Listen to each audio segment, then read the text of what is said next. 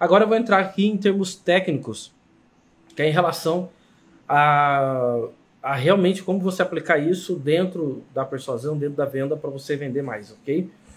Primeiro ponto é ancoragem, tá? O que, que é ancoragem? Ancoragem é quando você altera a percepção de preço da pessoa, né? Tem muito a ver com a psicologia do preço e tal. Mas é o seguinte, é, tem uma técnica que uma loja de carro usa, tá? Que é, na verdade, um negócio bem, bem antigo, bem legal. Que é o seguinte, quando você entra na loja, é uma loja que vende é, carro popular, ok? Quando, mas na entrada da loja, o que tem ali são Ferraris, Lamborghinis, Porsche, ou seja, carros que possuem um valor alto, tá? Um milhão, dois milhões, três milhões, ok? Então, a, a, ancoragem é feita aí, nesse ponto. Você olha aqueles carrões, você fala, caraca, isso aqui é caro, né? Então você já fica com aquele valor na cabeça, ok? E aí você entra, o vendedor te atende, conversa vai, conversa vem, conversa vai, conversa vem.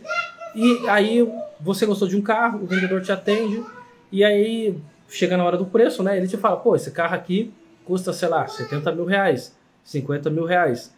E só que o preço que você tá na cabeça é qual?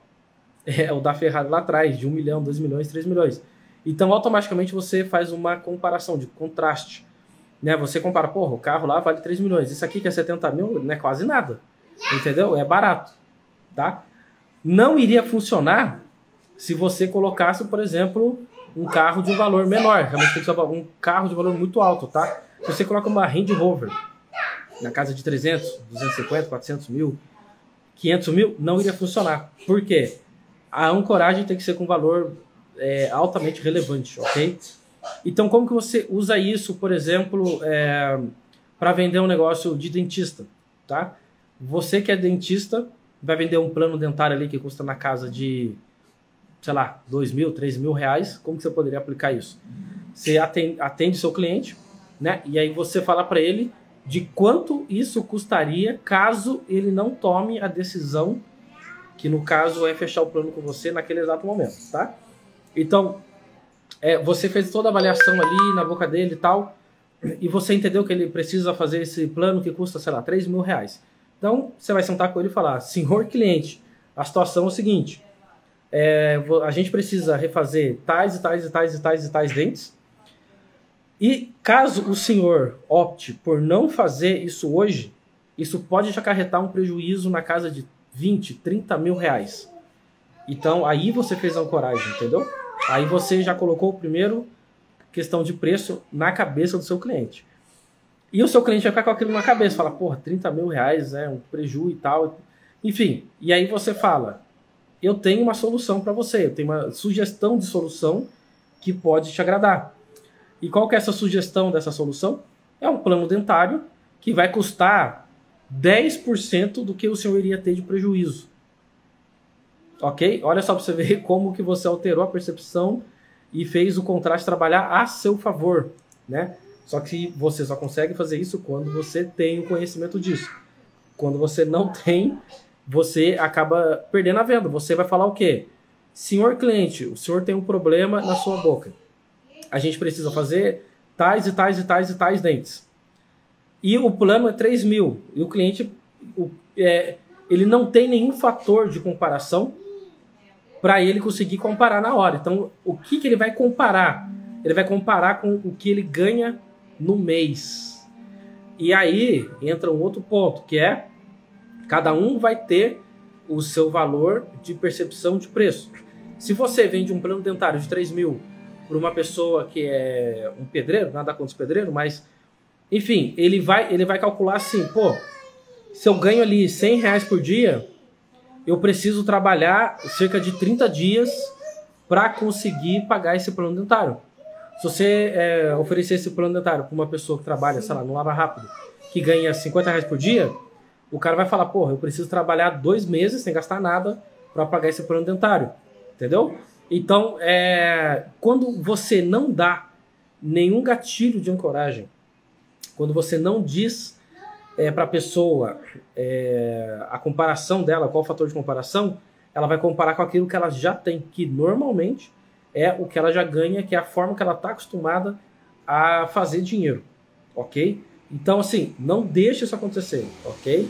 Sempre cause um fator, mas assim, seja coerente, tá? Não vai aumentar. Se realmente a pessoa for ter um prejuízo de 30 mil e isso for coerente, realmente, que é mais ou menos né, quanto custa para fazer a, a boca inteira, daí para cima, é, então você usa isso, tá? Não seja é, falso, não caia na manipulação ou é, tente enganar a pessoa, ok? Então vamos lá, nós temos aqui mais dois pontos técnicos para trabalhar, tá? Que é a questão ali da oferta irresistível e depois de dois gatilhos mentais.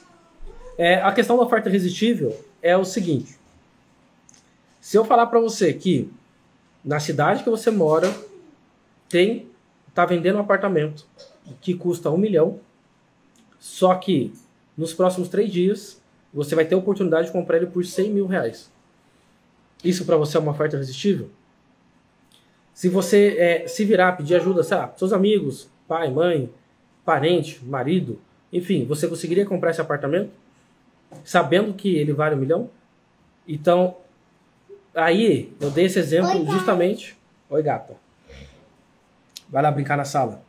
Então, eu dei esse exemplo justamente para explicar que uma oferta irresistível é aquela em que você realmente não pensa mais em nada a não ser em adquirir aquilo ok? Se você não tem essas condições de adquirir um apartamento, nem que seja por 100 mil, por mais que ele valha um milhão, tá? É, você, no mínimo, deseja muito isso. E quando essa oportunidade passa, que daí vem o segundo ponto da oferta irresistível, vai te bater um arrependimento. Entende? Porque a oferta irresistível, ela bate dentro do seu gatilho de desejar possuir aquilo naquele exato momento ok? Então, isso vale muito para mulheres, né? Exemplo, mulheres, é, maquiagem. Aquela maquiagem, aquele perfume que custa, aquela bolsa que custa 15, 20, 30 mil reais. De repente está em promoção por mil, dois mil, três mil reais. Você não iria correr atrás para comprar esses itens? Como tem aí, né? Já vendendo muita, muita bolsa, bolsa que vale justamente isso, 15, 20, 18, vendendo ali na casa de 3, 5. Enfim, e é uma coisa que as pessoas compram. Por quê? Se torna uma oferta irresistível. Então tem alguns pontos ali para oferta irresistível, tá? Primeiro, o produto tem que ser muito bom, ok? O produto realmente tem que causar o efeito de transformação ou de desejo que a pessoa quer, beleza? Segundo, esse produto ele tem que estar disponível por um tempo limitado. Se não for tempo limitado, não adianta.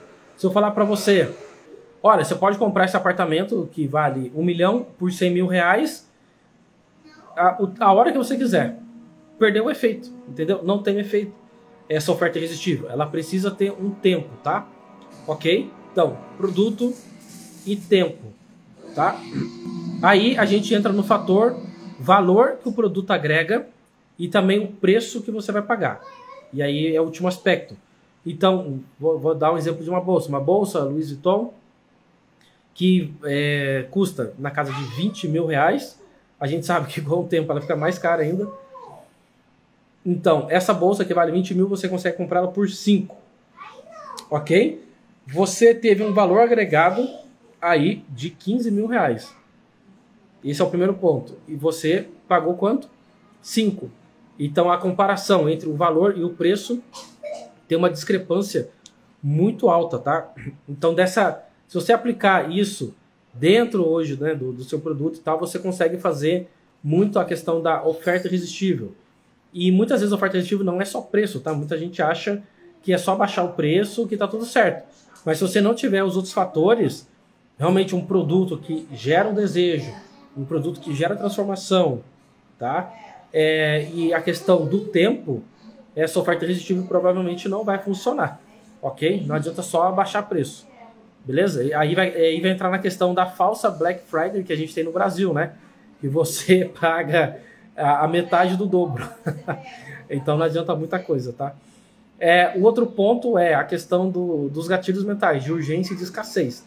Então, quando você tem um produto bom, um produto desejável, e você consegue é, aplicar a questão de um tempo curto para esse produto, para esse é, para a pessoa adquirir esse produto, você está colocando aí a questão da urgência.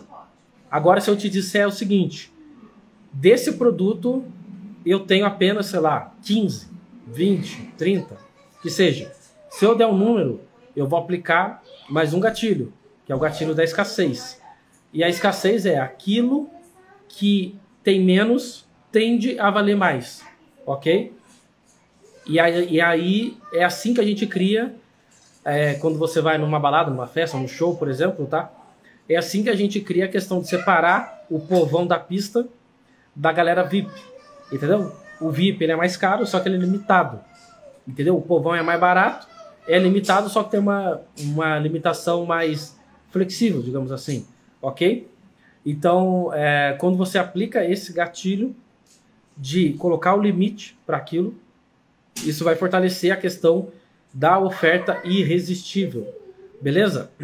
Bom, então estão aí é, as sete dicas, todos esses aspectos que eu abordei hoje aqui sobre é, venda, tá? Eu abordei aqui de uma forma mais tranquila, beleza? E para você aí que segue no Instagram, eu tô postando a resposta das perguntas que eu venho recebendo, tá? Tem, teve bastante pergunta. Então, estou respondendo isso. Em breve a gente vai estar com os outros canais também. Então, fique atento para a gente, para você, né, ficar por dentro de tudo e, e ficar expert em vendas, tá? Ficar expert em ter um faturamento é, relevante na internet, conseguir lucrar, enfim. Beleza? É, que você consiga deslanchar o seu projeto.